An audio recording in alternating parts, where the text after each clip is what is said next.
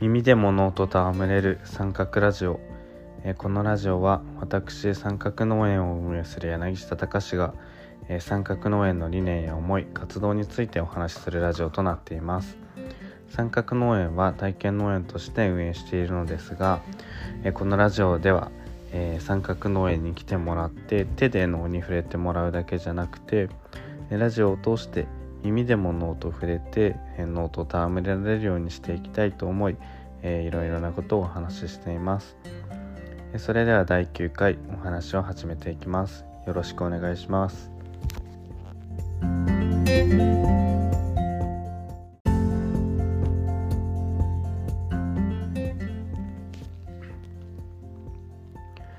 はい、えー、第9回では勇気とブランディングというテーマでお話をしたいと思います。ここで言う勇気とは、えー、有機農業の勇気のことですね。えっと僕たちは、えー、栽培期間中農薬化学肥料を使わない、えー、農法を実践しているのですが、まあ、この農法のことを、まあ、基本的には広く有機とかオーガニックっていうふうに呼ばれるんですが、実際、え、農家が、え、僕たちは有機農業をしていますって名乗るためには有機ジャスっていう企画を取ったりとか無農薬無化学肥料っていうことを公に名乗るためには、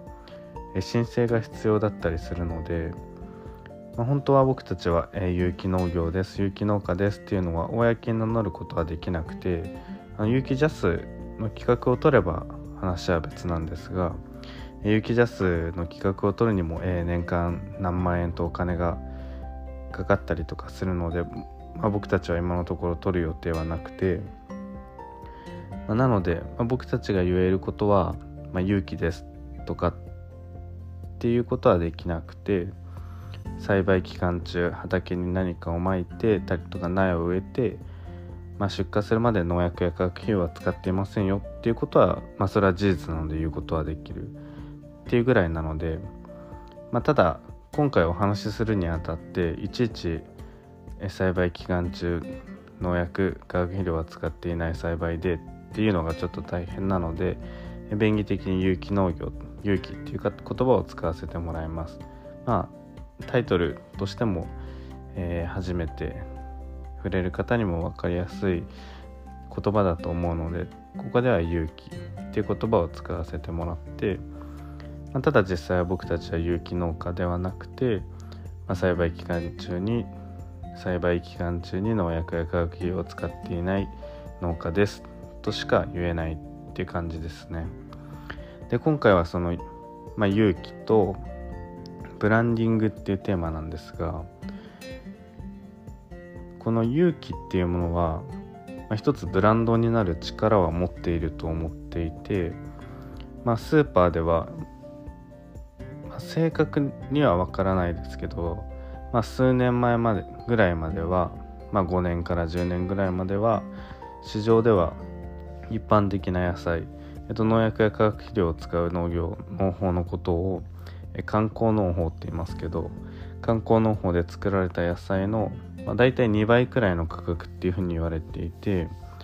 まあ、小松菜 100g100 円で売られてたとしたら有機だったら200円みたいな形だったんですが、まあ、最近は1.5倍ぐらい安くて1.5倍ぐらい、まあ、高くて2倍ぐらいとかって言われたりとか、まあ、いろんな人がいろんなことを言うので、まあ、正確な値はスーパーにもよると思いますしわからないですけど、まあ、勇気っていうだけで1.5倍から2倍ぐらいの価値がつくっていうことは今も事実としてあると思いますこれが勇気の持つブランド力だとは思うんですけどそれがどのようにしてブランド化されているのかどこに価値があるのかっていうのはすごい大事だなっていうふうに思っているので今回はその点について細かく僕の思いをお話ししたいと思います。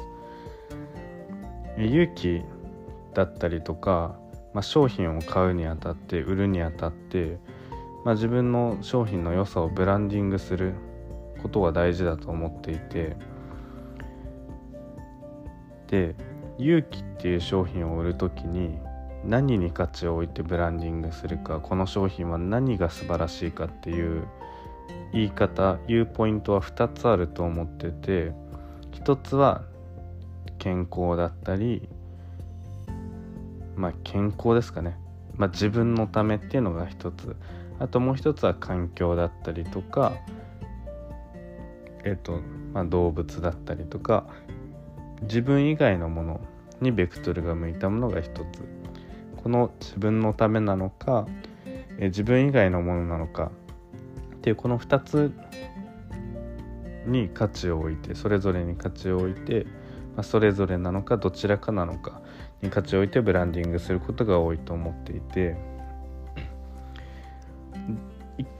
でちょっと話はずれるというかまあ本筋からはずれないんですけど僕が以前えっと、すごい美味しいカレー屋さんすごい僕が好きなカレー屋さんがあって無添加薬膳カレーってカレー屋さんででそこにカレーを食べに行った時にまあ何回か食べに行ったことがあるんですけど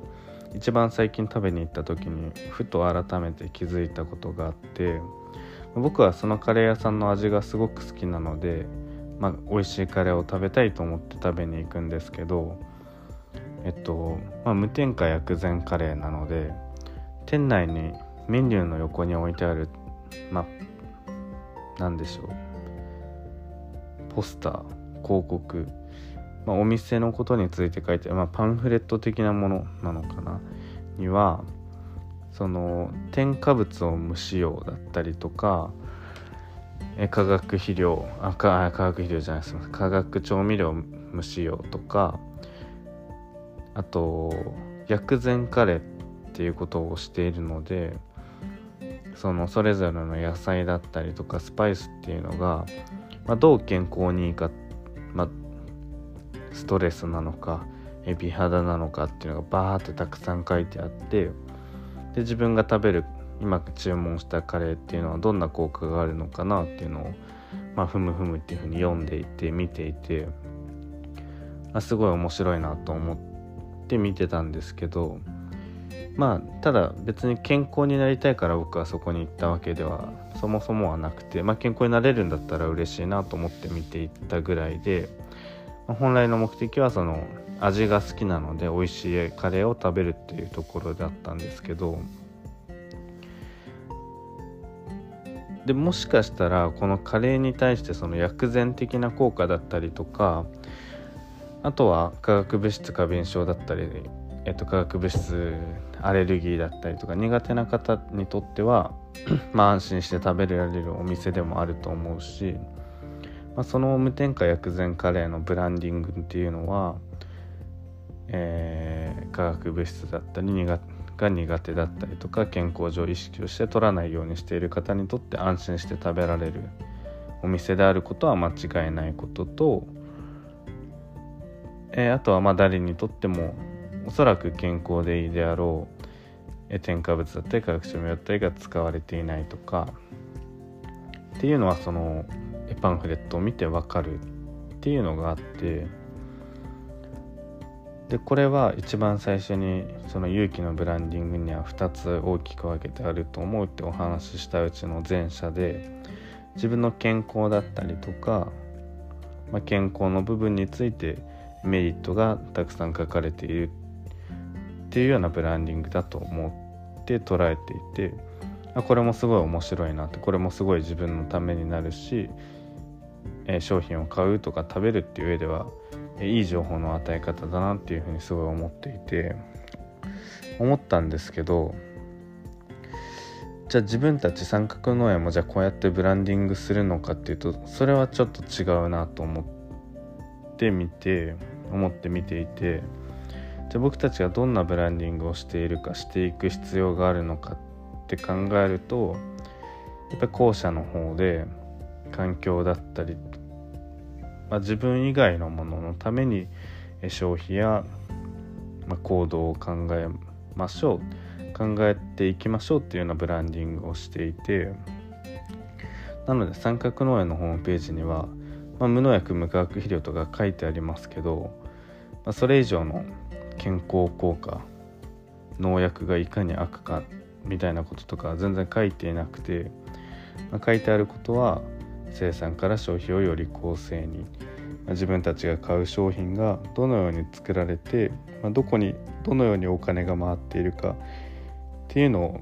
ま、想像しながら物を買えるといいよねとか農園を包摂的な参加の場にさまざまなアイデンティティを持つ人が地域においてそのアイデンティティが理由で排除されることなく包摂されていく社会がいいよねとか、まあ、そういうことを中心に書いていてなので僕らのブランディングっていうのはその買うとか、まあ、体験農園に来るとかその行動が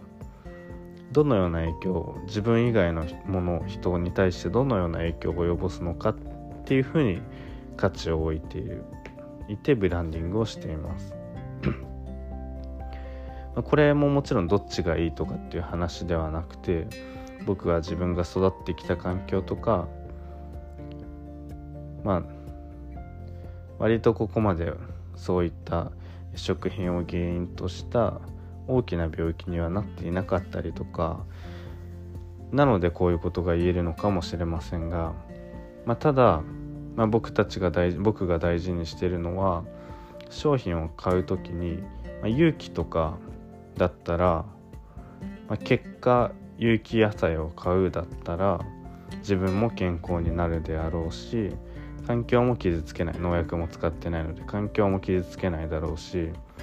有機の商品を買う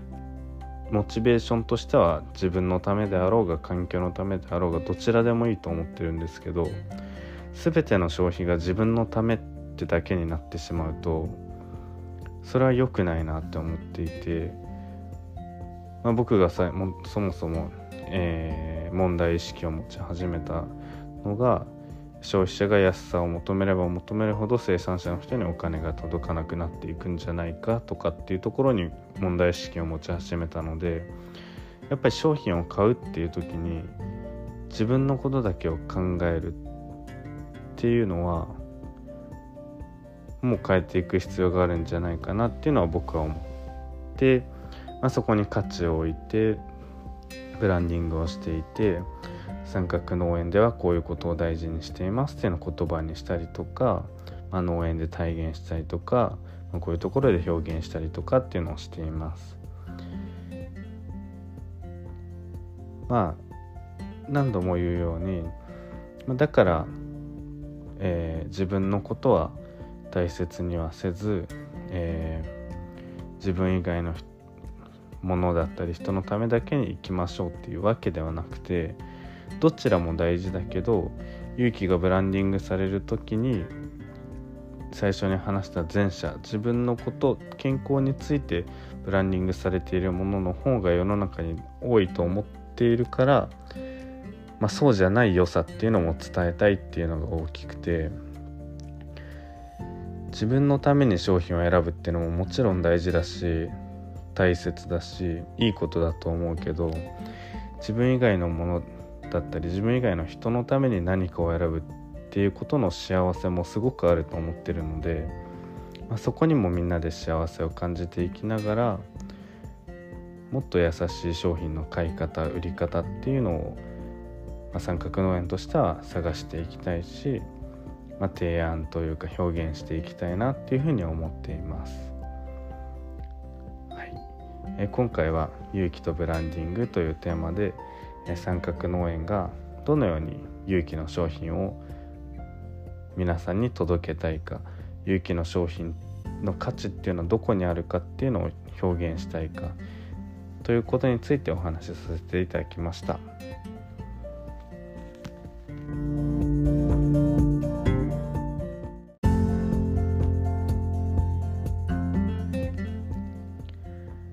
第9回本日も最後まで聞いていただきありがとうございました、えー、三角農園では、えー、このポッドキャスト、えー、ラジオに加えて、えホームページでも、え情報を発信発信しているほか各種 SNS もやっていて、え Twitter、Instagram、Facebook、え YouTube またブログのノートなどでも情報発信をしています。またマンスリーサポーター三角クラブというものも作っていてそこでは毎週月曜日週に1回約3000字ぐらいの1週間の活動報告週間報告というものをメーリングリストにて送らせていただいています。マンスリーサポーターという名前がついていますが会費は0円からでも入れることになっていますので、えー、僕たちの活動の思いだったりとか今どんなように活動しているか今後どのように活動しているかなどを細かく文章として書いているのでそちらも入っていただいて是非三角農園を一緒に盛り上げていただければ嬉しいです。はい、えー、では第9回この辺りでおしまいにしたいと思います。ありがとうございました。